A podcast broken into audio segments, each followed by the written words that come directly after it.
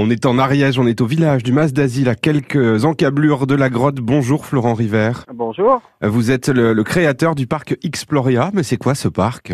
Alors Exploria, c'est un parc qui qui vous amène en voyage à travers les différentes époques de, de l'histoire de la Terre. Donc euh, c'est un parc euh, qui, euh, qui explique un peu l'histoire de l'évolution des espèces animales et végétales depuis la formation de la Terre jusqu'à aujourd'hui, donc en passant par euh, les dinosaures, les hommes préhistoriques et compagnie. La forêt a exploré le temps, c'est le sous-titre euh, de ce parc. Comment elle vous est venue l'idée? Alors, euh, bah, l'idée du parc, c'est que mm, bah, moi, je suis euh, passionné de, de préhistoire, euh, de préhistoire récente, de Cro-Magnon et aussi de dinosaures. Et puis ma femme, elle est botaniste, ethnobotaniste.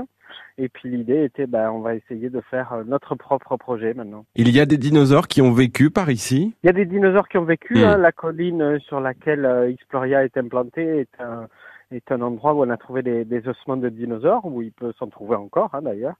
Donc on, on, on a différents dinosaures euh, végétariens qui ont été trouvés, mais on a aussi hein, euh, voilà, la, la présence euh, de carnivores, comme par exemple des restes de crocodiles euh, qui ont été trouvés dans la zone.